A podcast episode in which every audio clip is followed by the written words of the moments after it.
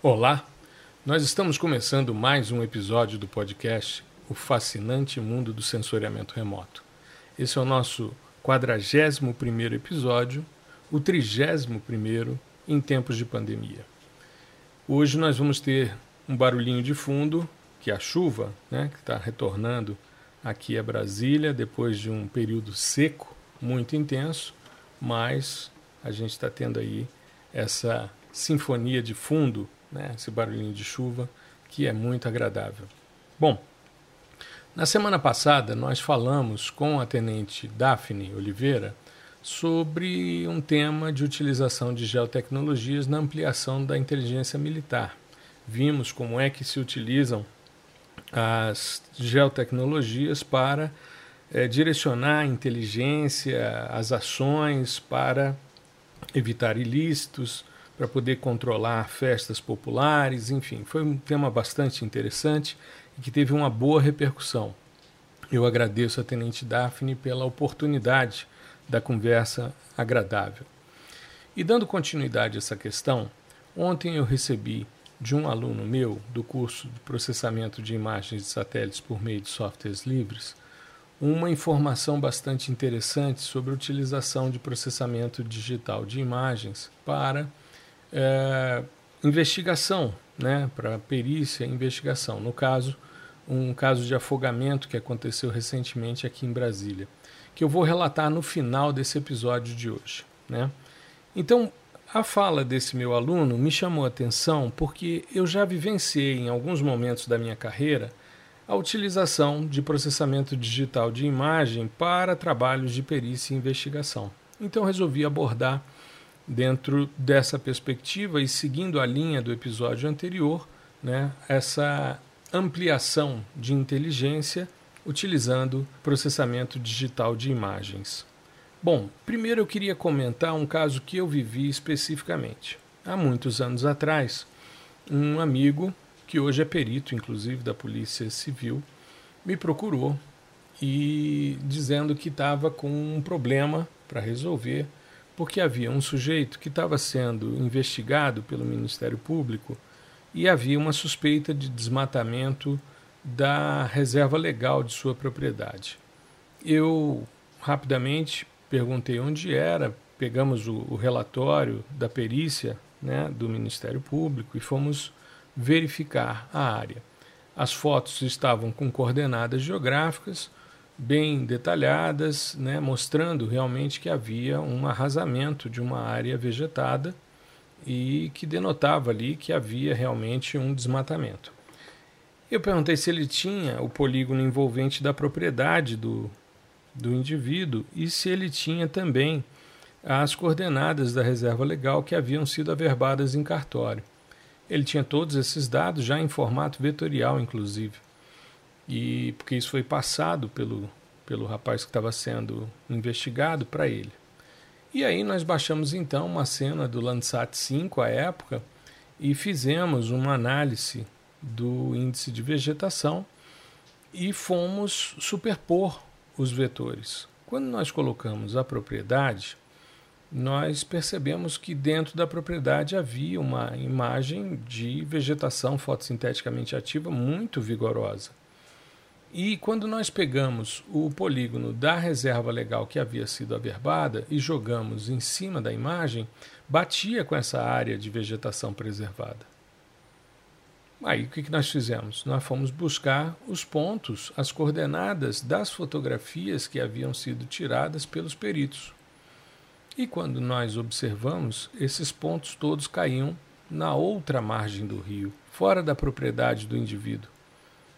E aí nós fizemos então uma carta-imagem mostrando a propriedade, mostrando o polígono envolvente da reserva legal e os pontos das fotografias na outra margem, fora da área do indivíduo. Fizemos isso dentro de um rigor cartográfico, com todos os elementos que devem conter uma carta-imagem, né? coordenadas, escala, indicação de norte, enfim. E aí é, destacamos os polígonos, fizemos uma legenda destacando e fizemos um relatório muito simples, né, salientando que os pontos visitados, que a área que havia sido desmatada, era fora da propriedade. a imagem era uma imagem recente, era a última imagem Landsat que havia sido adquirida e que estava disponível no portal do INPE. Então, aquilo foi levado para o juiz, ele entendeu aquilo como uma prova judicial, né, como uma prova pericial, melhor dizendo, e com isso ele não levou à frente a denúncia de desmatamento da propriedade. Bom, isso foi um primeiro exemplo que eu vivenciei nessa questão da perícia. Um segundo, que para mim foi muito marcante, envolveu dois estudantes meus. Eu tive, durante muito tempo, estudantes ligados à Força Aérea, porque nós tínhamos um convênio com a Força Aérea para que eles fizessem a especialização na Universidade de Brasília. E eu tive então na especialização um piloto que foi meu orientando, o Breno. É, inclusive, depois ele foi premiado no Simpósio Brasileiro de Sensoriamento Remoto, esse de Curitiba, que eu vou me referir, de 2011. O Breno recebeu uma premiação pelo trabalho que havia feito. Né? E, além disso, um outro aluno meu, que depois foi meu orientando de doutorado, o Carlos Alberto, que fez uma apresentação sobre ah, o trabalho que a equipe da Força Aérea teve na identificação dos destroços do voo da Air France 447, que em 31 de maio de 2009 caiu entre o Rio e Paris, que teve seu último contato verbal a uma distância de 565 quilômetros da cidade de Natal já se aproximando, né, eles iam em direção ao Senegal, ao espaço controlado pelo Senegal. Esse trabalho ele foi feito com a aeronave R99, né, que é uma aeronave que a Força Aérea utiliza e que tem é, o seu radar de abertura sintética, né, o SAR, é, embarcado. Né? Então, ele tem nessa aeronave, inclusive o trabalho que o Breno fez né, e que foi premiado, a gente utilizava a parte ótica né, e infravermelha do R99 e o Carlos Alberto apresentou o trabalho em radar. Inclusive, se vocês tiverem interesse, esse trabalho da, do reconhecimento né, dos destroços está nos anais do 15º Simpósio Brasileiro de Sensoriamento Remoto que ocorreu em Curitiba em maio, entre abril e maio de 2011. Muito bem. Então, me chamou muita atenção, eu fui assistir o trabalho e uh, isso foi possível porque o Breno conseguiu fazer um voo a uma velocidade muito baixa, né? E com isso eles conseguiram fazer né, essa varredura com mais eficiência e eles começaram a encontrar já no, no sexto dia né, os destroços. Eles já começaram a identificar né, respostas no radar a partir dessa observação que traziam questões como navios que estavam se deslocando, barcos pesqueiros, nuvens, manchas de óleo. E os destroços, eles tiveram vários contatos concentrados. Né? Eles encontraram é, vários pontos, né? tinham estruturas côncavas, né? como por exemplo a galley, que é a, a parte da cozinha né? da aeronave, tanto no início como no fim da, da aeronave, né? e encontraram também é, estabilizador vertical, né? a empenagem do Air France, que foi a maior peça encontrada. Então foi um trabalho bastante interessante, né? de muita habilidade deles tanto no pilotar a aeronave como uh, no trabalho de identificação da resposta do radar. Porque você está trabalhando numa superfície que tem uh, uma resposta muito uh, lisa, né? você tem uma, uma superfície que funciona de forma muito especular, e aí você tem que ter um tipo de processamento, um tipo de observação para poder investigar essas questões. Então foi um trabalho muito interessante. Eu assisti a apresentação lá no simpósio em Curitiba. Né? Depois eu fui co-orientador do Carlos Alberto no mestrado e depois eu tive a oportunidade de orientá-lo no doutorado. Né, fizemos trabalhos também com dados coletados pela Força Aérea, mas dentro de uma outra perspectiva, com dados óticos, né, dentro de uma outra perspectiva. Mas muito interessante porque é, havia né, toda uma preocupação com relação a esse acidente. Né? O, depois eles perceberam que a aeronave tinha é, uma série de, de problemas associados, né? problemas com a tripulação. Houve questionamento a respeito disso. Né? Parece que no momento é, do início do, do processo né, de, de descida, porque o avião foi perdendo velocidade, porque ele estava com as sondas de Pitot, que fazem, é, são sensores de velocidade, né, eles estavam com inconsistências na, nas leituras. Né, e aí é, os indivíduos foram perdendo velocidade e foram caindo. Né? Uma coisa que chamou atenção quando eu vi os, os relatos a respeito da, das perícias que foram feitas, é, eles disseram que as pessoas não perceberam que o avião estava caindo. Né? Então, justamente por causa desse, dessa questão da anomalia né, na, na medição de velocidade, a tripulação, quando percebeu que o avião ia cair, já era tarde, já estava em cima né, da água praticamente. Então houve toda uma, uma discussão sobre questão de, de quebra de leme, né, mas também a questão da inconsistência nos sensores de velocidade. Mas o que eu chamo a atenção foi a utilização de um avião né, que voa uh, com um sistema sensor acoplado, no caso um radar de abertura é, sintética, e a habilidade tanto do piloto como do operador do radar. Né? Eu tive a oportunidade de orientar os dois, conheço os dois, e é, essa habilidade levando então à descoberta desses destroços e parte né, da tripulação e dos é, passageiros. Um outro caso que me chamou muita atenção, eu até fiz um post em 16 de setembro do ano passado. É, me chamou muita atenção um fato é, extremamente raro. Né? Um indivíduo estava sumido há 22 anos. O nome dele William Mold. E esse cara, ele saiu né, para uma festa e na volta é, ele perdeu o controle do carro e o carro dele caiu num lago. Só que os indivíduos não sabiam onde é que estava esse carro, nem onde é que estava o indivíduo. Então tinha 22 anos que ele estava desaparecido. Mas uma pessoa observando os dados da cidade de Mumbai, né, nos Estados Unidos, utilizando dados do Google Earth, percebeu, em função das imagens de alta resolução, no caso as imagens do QuickBird, percebeu ao ampliar as imagens que num determinado, numa determinada lateral do lago tinha um carro. A, o carro era um carro branco e ele estava meio de lado assim.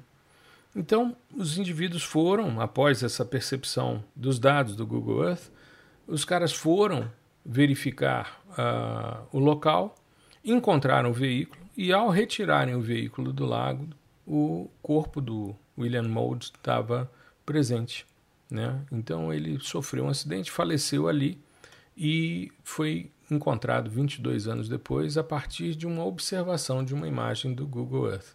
É comum, você encontra, por exemplo, às vezes eu estou observando umas postagens no TikTok, por exemplo, e de vez em quando me deparo com uma imagem do Google Earth, os caras vão ampliando, ampliando, ampliando, e de repente aparece um navio, de repente aparece uma, uma estrutura como essa de um carro, enfim né, coisas que as pessoas encontram ao observar as imagens do Google Earth e que acabam disponibilizando né, nessas postagens. Não é tão raro e é bastante interessante. Né? Nesse caso, você soluciona um, um problema, um, um, um caso né, que estava em aberto há 22 anos. As pessoas já tinham até desistido né, de encontrar o um indivíduo. E aí a família pode, então, dar é, o, a destinação, né, o sepultamento né, que a pessoa merece, né, com, porque isso é um drama para a família, né, passar esses anos todos sem saber o que realmente aconteceu com o seu familiar é muito triste. Né. Isso foi em setembro de 2019. Agora, em setembro de 2020, é, foi divulgado pela Smithsonian Magazine né, que o navio de guerra alemão uh, Karlsruhe, que naufragou em 1940, foi encontrado na costa da Noruega. Interessante porque é um navio de guerra nazista, né? E que vinha sendo, ele é citado em vários livros de história, mas tem 80 anos que os caras não sabiam onde estava a localização. Tudo começou quando uh, o, o, pessoal da, da rede de transmissão é, norueguesa divulgou que uh, uns engenheiros da Statnet, que é uma empresa norueguesa, eles tinham encontrado os restos de um cruzador que estava a 571 pés de profundidade, né, por meio de sonar. Eu acho que é importante a gente abrir um parêntese aqui. O sonar não é um dado de sensoriamento remoto. Por definição, sensor remoto é aquele que adquire as informações sem o contato físico direto com o alvo, ou seja, não há necessidade de uma matéria interposta entre sensor e alvo. E isso é possível porque a transmissão da informação se dá pelo, é, pela radiação eletromagnética.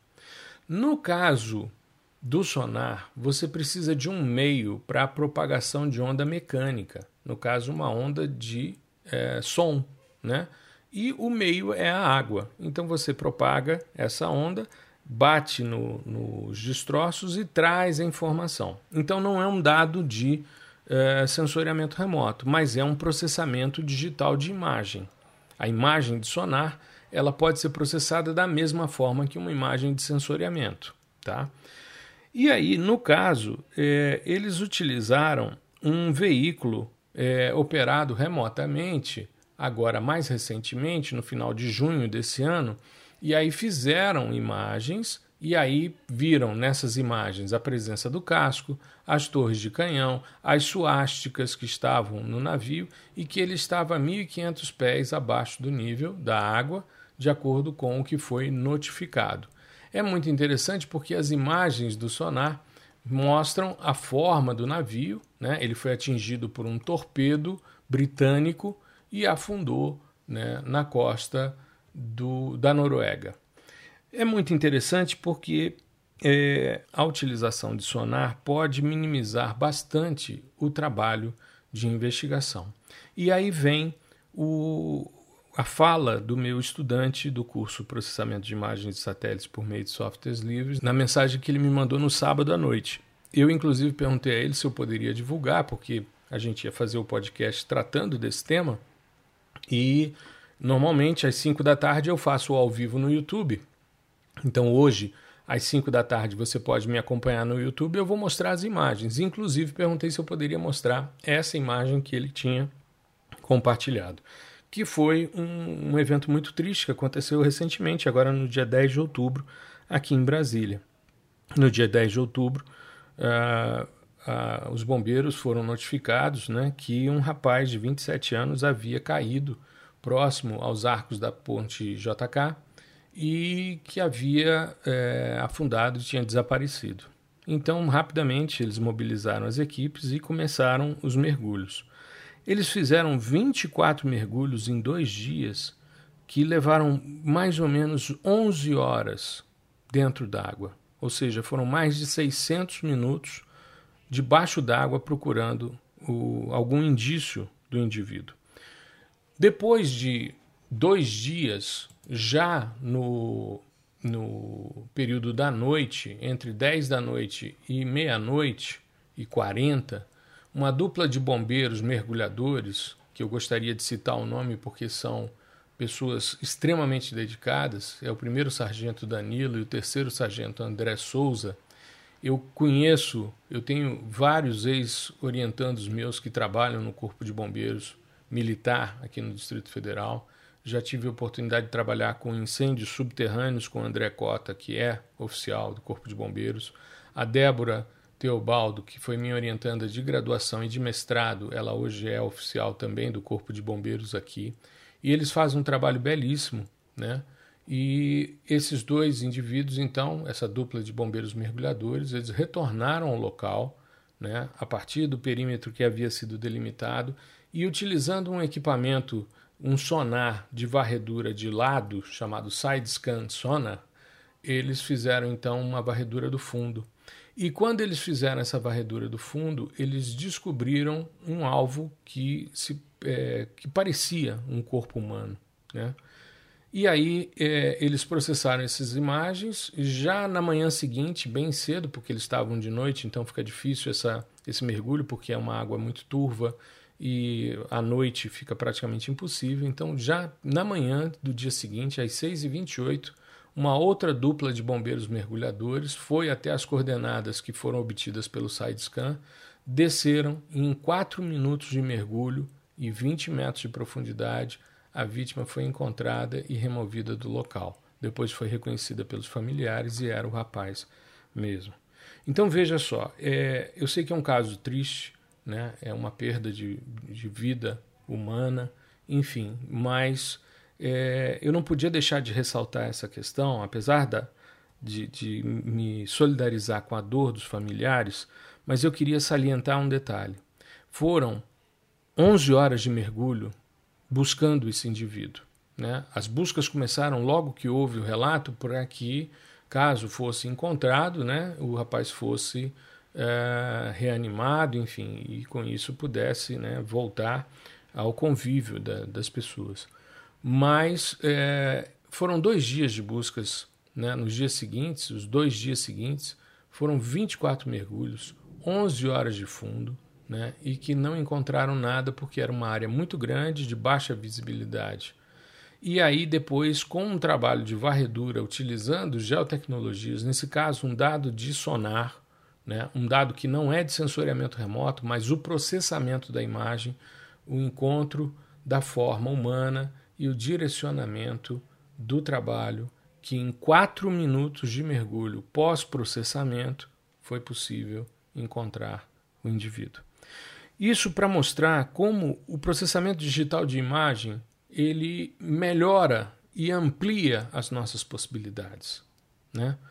É, nós tivemos aqui um relato de uma perícia de desmatamento que o indivíduo poderia ser processado né? e não havia é, nada desmatado em sua propriedade, os dados de sensoriamento remoto mostraram isso.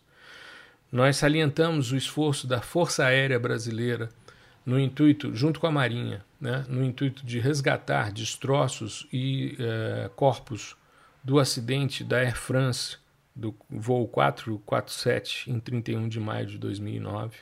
Ressaltamos o indivíduo que, depois de 22 anos, teve seu corpo encontrado graças à visualização de dados gratuitos, como os dados do Google Earth. Salientamos a utilização do sonar para o encontro do navio de guerra Karlsruhe depois de 80 anos. E agora, como a utilização de varredura né, e o processamento digital de uma imagem pode minimizar o tempo e o direcionar o trabalho. Então, é, não há nenhum julgamento da minha parte, é apenas mostrar como a tecnologia direciona. Você tateando, porque eles delimitaram a área a partir né, do relato das pessoas que estavam na embarcação e que utilizavam vídeos de celular e tal para poder mostrar onde mais ou menos foi que o indivíduo caiu, para que eles pudessem então delimitar um perímetro e fazer uma varredura. Mas a varredura, né, tateando um fundo que é bastante é, turvo e com baixa visibilidade e à noite, as chances de encontrar um corpo é, são muito pequenas. Quando você faz né, o, a varredura com o sonar, aí você tem ali a possibilidade de, em 4 minutos, com 20 metros de profundidade, você ir lá e resgatar o corpo. Então, é, cada vez mais a utilização de processamento digital de imagem, como salientou a Tenente Daphne e como eu trouxe também hoje nesses cinco exemplos que relatei de experiências que vivi, de coisas que li recentemente e até mesmo recebi dos meus estudantes, né, tratando dessas questões. Né, o caso do Air France, dois estudantes meus envolvidos, Esse agora foi um envio de um outro estudante. Tudo isso para mostrar para você como o sensoriamento remoto e mais especificamente o processamento digital de imagem, que pode ser feito com qualquer imagem, pode ser a imagem do seu celular, pode ser uma imagem de sonar, pode ser um raio-x, pode ser qualquer imagem, desde que você saiba o que você está fazendo, desde que você entenda o que é que você está processando qual é a teoria que está por trás de cada processamento, você direciona o seu trabalho e trata de forma extremamente eficiente. Então, esse era o intuito do meu, do, da minha fala desse episódio de hoje, para a gente ressaltar a importância do processamento digital de imagem nos trabalhos de perícia e investigação. Eu espero que você tenha gostado. Eu espero você hoje às 5 da tarde no YouTube para a gente poder conversar e ver essas imagens e trabalhar um pouquinho essas questões. Né? E aí a gente dirimia as dúvidas por meio do chat. Tá legal? Eu espero que você fique bem. Se possível, fique em casa para logo retomarmos uma normalidade. Uma boa semana para você. Um grande abraço.